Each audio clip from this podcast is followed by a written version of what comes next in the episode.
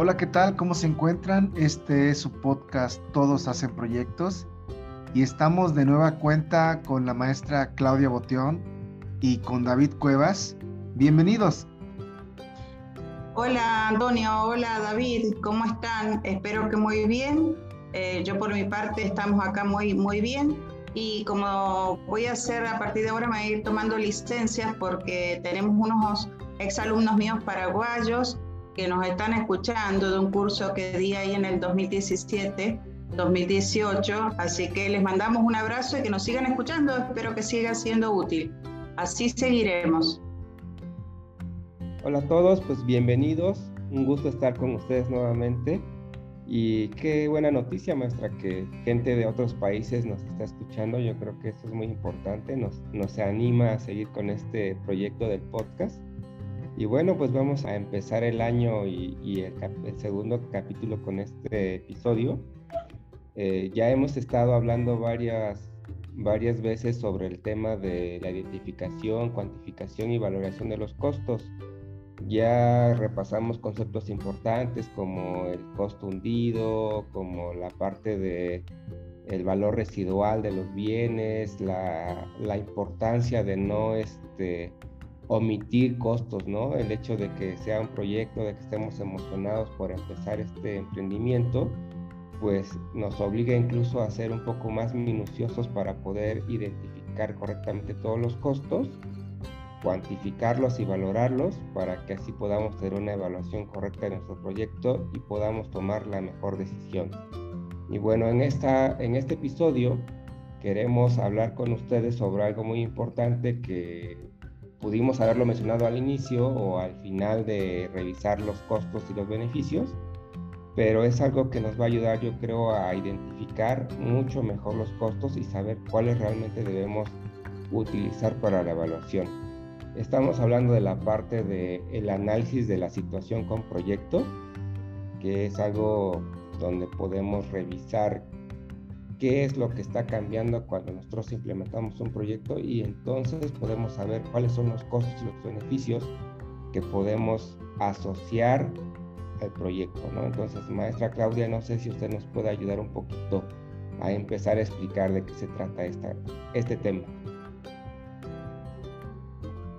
Creo que me han escuchado decir a mí en diversas oportunidades que uno para saber si algo es bueno o malo si es rentable o no lo es.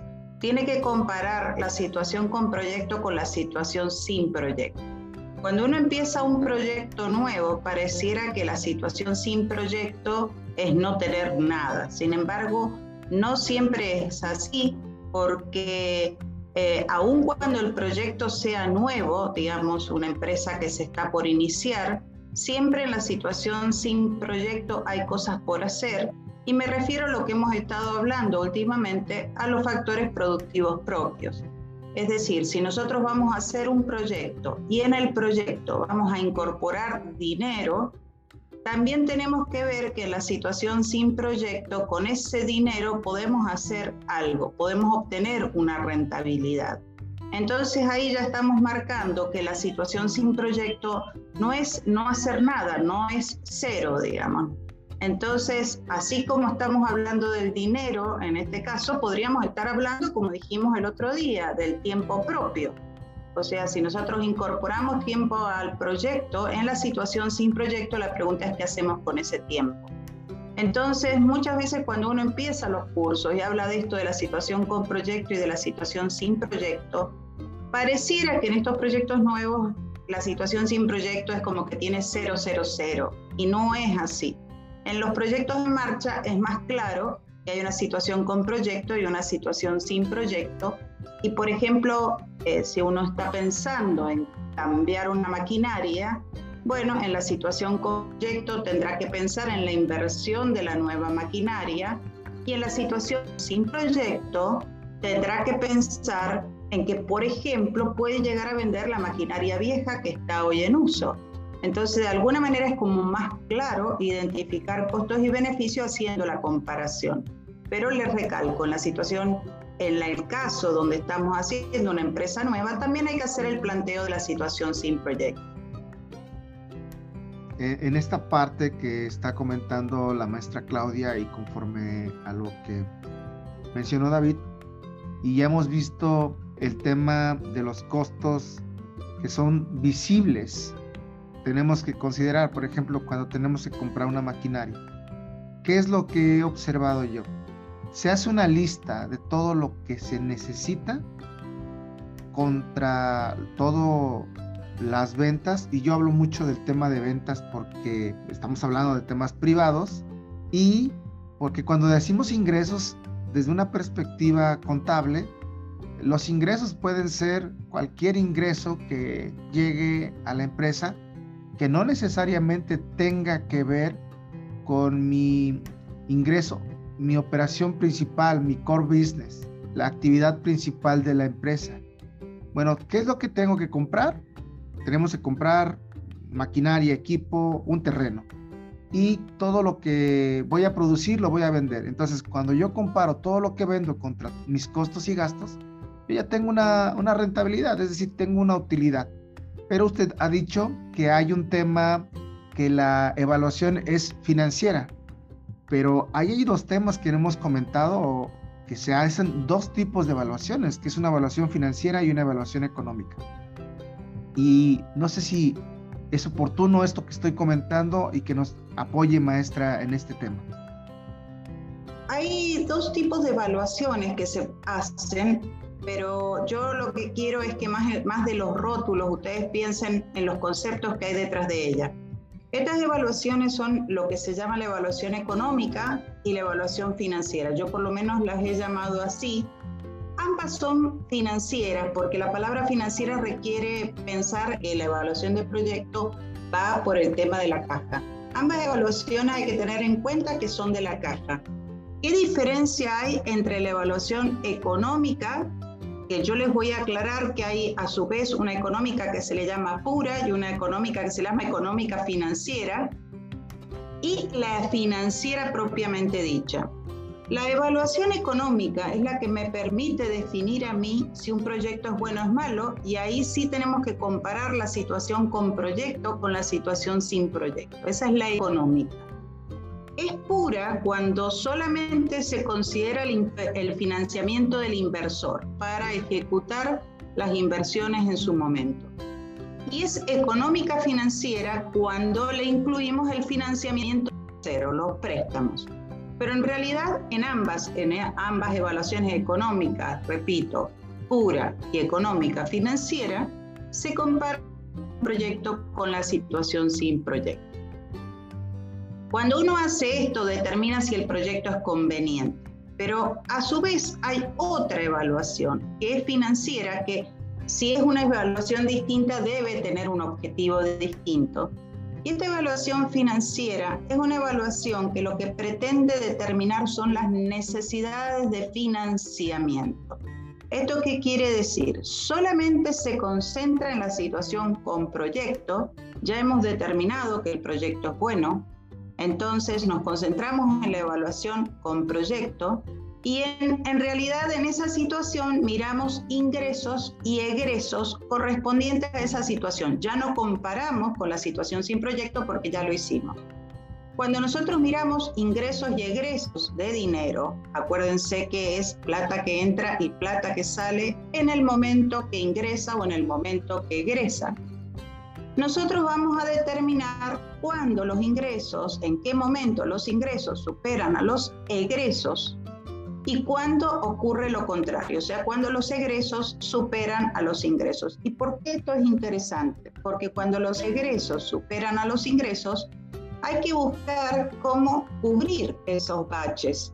Entonces ahí aparecen las necesidades de financiamiento. Porque creo que puede ocurrir que el proyecto sea bueno, que hagamos la, después el análisis de los ingresos y de los egresos y que no tengamos dinero en el momento que tengamos que salir a cubrir esos desfases financieros que puede el proyecto tener. Entonces, esto es muy importante. Esta es una evaluación que suelen usar los, los organismos de financiamiento, porque los organismos de financiamiento quieren ver que nosotros les podamos devolver el dinero que nos prestan. Y entonces, de alguna manera, con esta evaluación, ingresos versus egresos, solo de la situación eh, con proyecto, vamos a poder determinar eso. Y vamos a poder decir cuándo vamos a poder empezar a devolver el dinero, cuándo necesitamos colocar dinero y si no tenemos dinero propio, vamos a tener que salirlo a pedir. Y ese tipo de análisis es el que se puede hacer. Pero como les digo, una cosa es ver si el proyecto es conveniente o no lo es, y otra cosa es, una vez que se determina que es conveniente, cómo vamos a financiar los despaces. Espero haber sido clara, Antonio David. Entonces, maestra, la evaluación tiene que empezar por la evaluación económica y después llevarla a la parte financiera. ¿Usted cree que es en esta parte donde muchos evaluadores o muchas personas que están haciendo proyectos se saltan la parte económica y se van directamente a la financiera? ¿O solamente es algo que yo intuyo? No, no, no, no, no es algo que intuís y te diría que es gran parte de la evaluación, porque mucha gente cree saber hacer evaluación, pero en realidad lo único que hace es poner una lista de ingresos y de egresos de la situación con proyecto, y eso le va a servir nada más para saber, como les digo, la necesidad de financiamiento pero se olvidan de comparar con la situación sin proyecto. Y eso no es la lógica de la evaluación eh, de proyectos. Es una herramienta que es muy útil siempre que sea bien utilizada, ¿no? Valga la redundancia. Y por otro lado, acuérdense que muchos de los indicadores se calculan rápidamente en una planilla de cálculo. Entonces la gente cree que llenando una planilla de cálculo con unos ingresos y unos egresos y después sacando unas cuentas, ya está tomando decisiones. Y eso es erróneo. Yo creo que las cosas hay que hacerlas bien, por eso yo enfatizo, me dedico a esto y me dedico mucho a la docencia de esto, porque en realidad los errores son graves, las pérdidas son graves y muchas veces eh, uno ha visto empresarios que quiebran y que le echan la culpa que le evaluaron mal el proyecto, o sea que no tuvieron en cuenta los beneficios y los costos. No es que le evaluaron mal el proyecto porque no tuvieron en cuenta los beneficios y costos o porque la herramienta no sirve. Es porque el que le hizo la evaluación no sabía evaluar el proyecto. Y ese es un tema para mí eh, muy grave y muy generalizado. Ese es el gran tema, ¿no? Miren, yo creo que lo que las personas que nos escuchan deben tener muy claro es que este análisis que comenta la maestra es muy importante en la evaluación de proyectos y se tiene que hacer con, pues, con, cierta minuciosidad, ¿no? Porque sí es algo que nos puede ayudar a identificar pues de manera objetiva los costos y también sobre todo qué es lo que se puede hacer en la ausencia del proyecto. Lo que dice es muy importante porque uno a veces le quiere atribuir al proyecto ciertas cosas, ¿no? Como por ejemplo, pues decir que el costo de, de, este, de a lo mejor de algún equipo que ya tenemos, al valor que se compró, pues lo queremos incluir en el costo del proyecto, pero en realidad esa, esa, esa determinación sale precisamente de la comparación de la situación sin proyecto contra la situación con proyecto, ¿no? Y creo que es algo muy común que no tomemos en cuenta este análisis, porque cuando uno lee algún libro de evaluación privada de proyectos, pues es muy difícil ver que aparezca esta definición de la situación sin proyecto y la situación con proyecto. Muchas veces pareciera ser que está más acotada al tema de la evaluación socioeconómica que se ocupa regularmente en la evaluación de los proyectos de infraestructura pública, ¿no? Entonces, de hecho, en México Así viene el formato para presentar el análisis costo-beneficio. Viene una situación este, sin proyecto, una situación con proyecto y es donde pues, nos obliga un poquito a hacer ese tipo de análisis. Y en la evaluación privada no se hace así, ¿no? Simplemente nos vamos a presentar ya la parte del flujo y entonces nosotros internamente como dueños del proyecto debemos hacer este análisis para tener la información correcta, ¿no? De lo contrario, pues podríamos caer en un error, en una subvaluación de los costos o en una sobrevaloración de los beneficios y que eso finalmente nos, nos otorgue unos indicadores de rentabilidad equivocados y que finalmente nuestro proyecto pues tenga riesgo de no ser exitoso, ¿no? Entonces, pues a todos decirles que es una herramienta importante, que por favor la realicen y yo creo que podemos empezar a hablar de algunos ejemplos para que quede un poquito más claro el concepto de la comparación entre situación sin proyecto y situación con proyecto. No sé, maestra, si quiere empezar o empiezo yo para poder hablar de algunos ejemplos de, este, de esta situación. Y acá eh, yo soy argentina, ustedes saben, yo creo que el mejor jugador del mundo actual es Messi.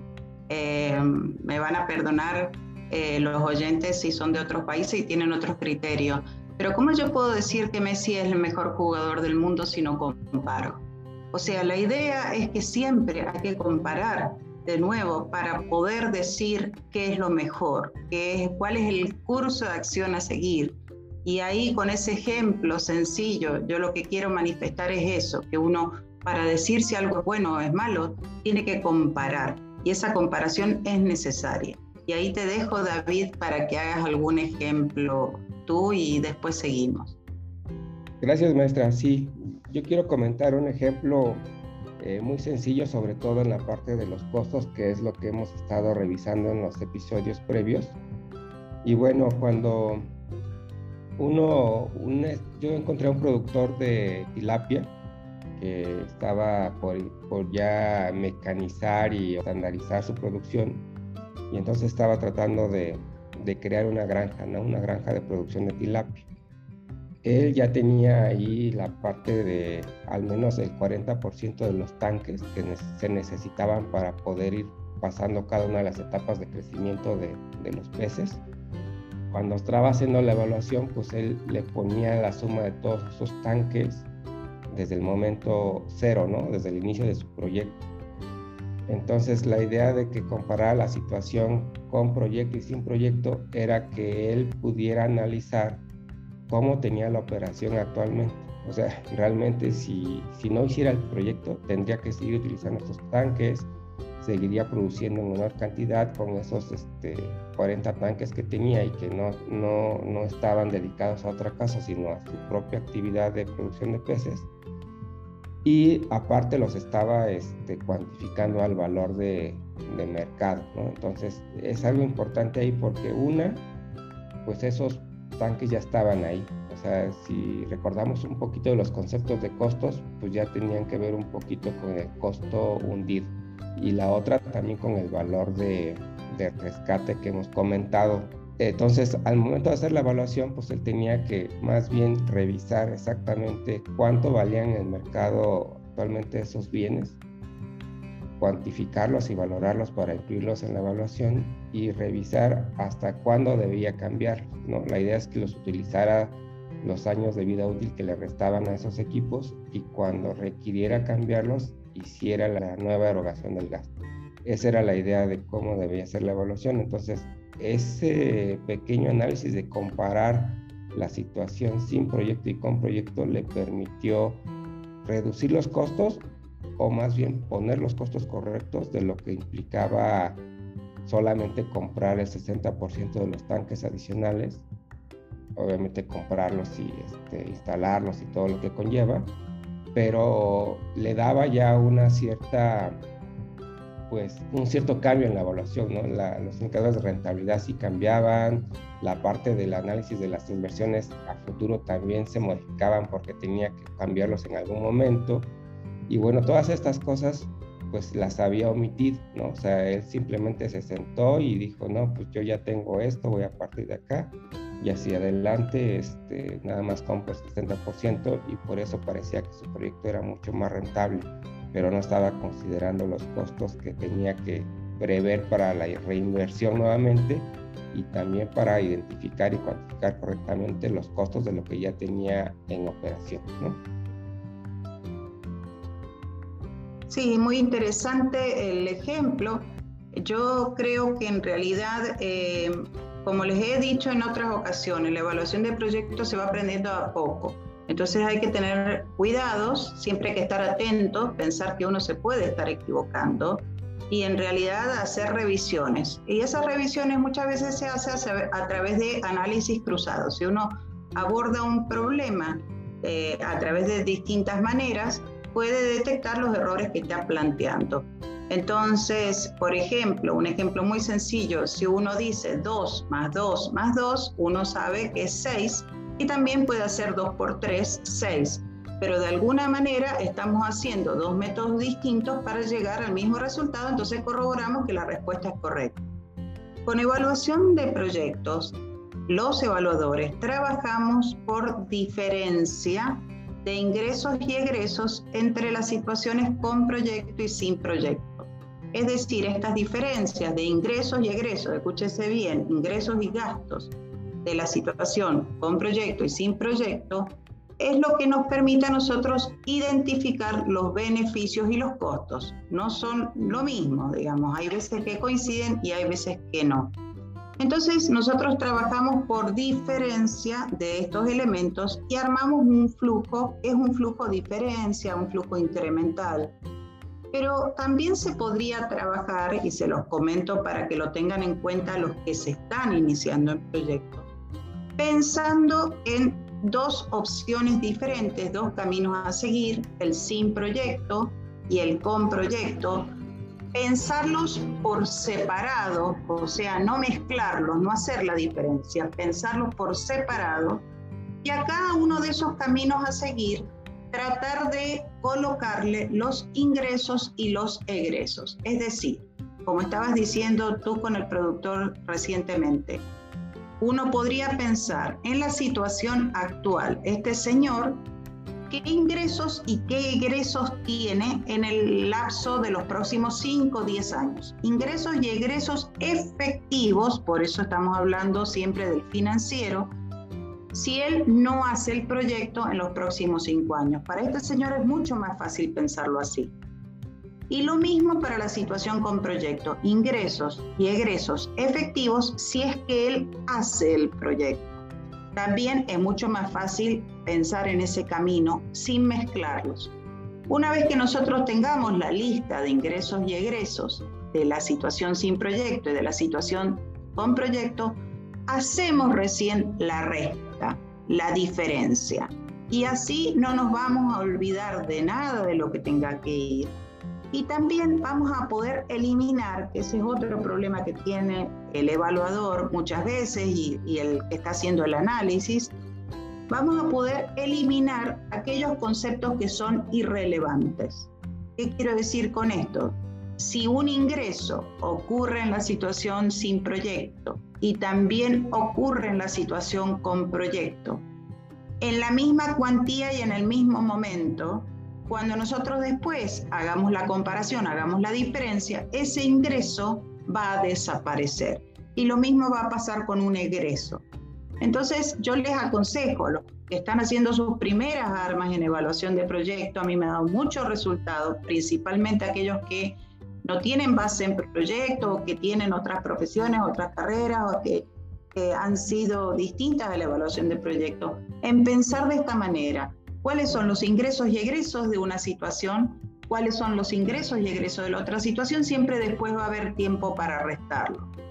Haciendo una comparación con el fútbol, yo para decir si dos equipos, cuál es el equipo ganador en un campeonato en donde eh, van a jugar en una cancha de visitante para que no haya problema de que los goles de local suman más, etcétera, etcétera uno podría decir, bueno, van a ser un partido de fútbol, van a ser tres partidos de fútbol en cancha visitante y los equipos se les va a contar los goles que hace cada equipo en eh, el partido, en cada uno de los partidos. Hago la suma de goles del primer equipo, hago la suma de goles del segundo equipo y digo, bueno, el que sacó más goles es el equipo campeón. Pero también ustedes saben que en el fútbol es fácil hablar de la diferencia de goles. Entonces yo podría hacer la diferencia de goles que obtuvo un equipo respecto de otro en cada uno de los partidos que jugó. Y a partir de la diferencia de goles, sacar la decisión final. Estamos haciendo esto que les estoy diciendo, solamente que lo estoy llevando al fútbol para que sea más entendible. Estamos diciendo ingresos y egresos de una situación, que serían los goles de un equipo, ingreso y egreso de la otra situación, los goles del otro equipo, y recién ahí plantear la diferencia, que sería trabajar con la diferencia de goles de los equipos. No sé si ha sido claro el ejemplo, espero que sí, y espero tus comentarios, David, Antonio, de cualquiera de los dos. Maestra, estoy pensando un ejemplo, cuando tenemos una plantilla de jugadores y necesitamos contratar a uno más porque eh, este va a meter más goles, pero resulta que cuando lo contratamos o tenemos menos goles o, o tenemos los mismos. Entonces, realmente ahí no hubo ningún beneficio. Creo que ahí se podría hacer una comparación. Es decir, con estos jugadores yo tengo 10 goles en toda la temporada o 100 goles en toda la temporada y contratando a otros tengo 150 goles y eso me va a ayudar a tener un campeonato. ¿Es así como podríamos hacer la diferencia? Sí, en realidad sí, yo lo que creo que ahí hay una cosa que hay que aclarar, que me parece que cuando vos estás evaluando, vos estarías evaluando la incorporación de un jugador, pronosticando lo que ese jugador te va a dar, que es lo que hace la evaluación del proyecto, y después cuando eh, vas a los hechos, ya lo contrataste porque supusiste que te iba a dar bueno, vas a los hechos y determinas que el jugador no te rindió tanto, eh, en realidad son las cosas que nos suelen pasar también, porque nosotros pronosticamos, no tenemos la bola de cristal y nos equivocamos. Entonces eso está bueno para cuando después hagamos un análisis, ya no, no lloremos por la leche derramada, o sea, ya es un costo lo que pagamos por el jugador, pero eh, pensemos en la siguiente contratación, qué nos faltó mirar, qué cosas no tuvimos en cuenta. Como les decía yo el otro día, las cosas pasadas pasaron, pero pueden ayudarnos a aprender de los errores o pueden agudizarnos el criterio de evaluación. Entonces eso es lo que quisiera rescatar de tu ejemplo. Toño, tu ejemplo es este, muy bueno. De hecho, creo que la maestra había comentado algo similar en un episodio anterior donde decía que en una empresa que querían hacer un nuevo proyecto, este, pues tenían como identificado un costo de una secretaria, ¿no? Pero la empresa ya tenía una secretaria. Entonces, cuando uno analiza la situación sin proyecto, pues en esa situación uno le pagaría a la secretaria, ¿no? Le seguiría pagando porque ya está contratada. Y en la situación con proyecto, pues ya no tendrías que pagarle porque utilizarías a la misma secretaria que está dentro de la empresa. Entonces es algo similar aquí que en el análisis que realizas para revisar si realmente ese nuevo jugador pues es nuevo o ya lo tenías por ahí prestado en algún otro equipo o, o llegó de intercambio y entonces si realmente genera un costo o no. Y así es como uno tiene que ir agregando la información a nuestro flujo para poder hacer un análisis adecuado. Y realmente me gustó mucho cómo lo explicó la maestra en términos muy sencillos de cómo ir haciendo este caminito para analizar todo lo que se genera en la situación sin proyecto y después compararlo contra la situación con proyecto. Yo creo que lo que nos comentó es realmente el proceso más sencillo que podemos aplicar y más eficiente y sobre todo yo creo seguro porque no se nos va a ir nada, ¿no? Al final, si el productor, si el emprendedor, si cualquiera que esté realizando un proyecto pues se pone a analizar conscientemente lo que estaría generando de ingresos y costos en una situación sin proyecto y posteriormente en la situación con proyecto, pues va a tener la llave para poder determinar adecuadamente los costos y, e ingresos de, de, su evaluación y con eso pues hacer una mejor este, toma de decisiones. ¿no? De mi parte yo estoy encantado con lo que hemos este, aprendido el día de hoy decidimos platicarlo en este momento porque el siguiente episodio hablaríamos un poco de los ingresos, pero para precisamente dejar claro que es la misma lógica, ¿no? La misma lógica para analizar los costos, la misma lógica para analizar los ingresos y que yo creo que pues eh, ya estamos avanzando algo en esta parte de, de la evaluación, de la identificación, sobre todo cuantificación y valoración de costos y beneficios. Pues agradecerles por estar aquí con nosotros. Estoy muy contento de participar con ustedes y, bueno, nos vemos en la próxima. Lo que quisiera rescatar es que em, la evaluación de proyectos, como les digo, puede ser una tarea compleja, pero yo creo que el arte está en hacerlo complejo sencillo. A mí me ha dado mucho resultado, digamos, esta, esto de comparar ingresos y egresos de una situación y después los ingresos y egresos de la otra situación. porque cuando nosotros tratamos de armar el flujo, incrementar la diferencia, eh, eh, ahí es donde se cometen los errores. Y fíjate que hemos hablado de costo de oportunidad y en su momento dijimos que era bastante difícil trabajar con el costo de oportunidad. Pero si uno hace esto, piensa en los ingresos y egresos, tanto de factores productivos y ajenos, en la situación sin proyecto, y hace lo mismo de ingresos y egresos en la situación con proyecto, y después hace la diferencia, los costos de oportunidad aparecen en forma indirecta y no van a estar mal colocados, que es lo que suele ocurrir. Entonces creo que eh, esa es la receta, por lo menos que yo considero que es la más fácil de hacer, la que vamos con pie seguro caminando. Y eh, acuérdense, siempre tengan en mente que hay que buscar formas de determinar si vamos haciendo las cosas bien, porque es muy fácil equivocarse. Un abrazo, David, un abrazo, José, Antonio, y espero que a los oyentes les haya servido y en algún momento recibiremos algunos comentarios para poder seguir ahondando algunos temas que se nos van quedando en el tintero o que hay que aclarar. Un abrazo. Esto es Todos hacen proyectos. Mi nombre es Antonio Delgado y agradezco mucho a David y a la maestra Claudia su participación. Nos vemos pronto. Hasta luego, David. Hasta luego, maestra Claudia. Hasta luego. Hasta luego.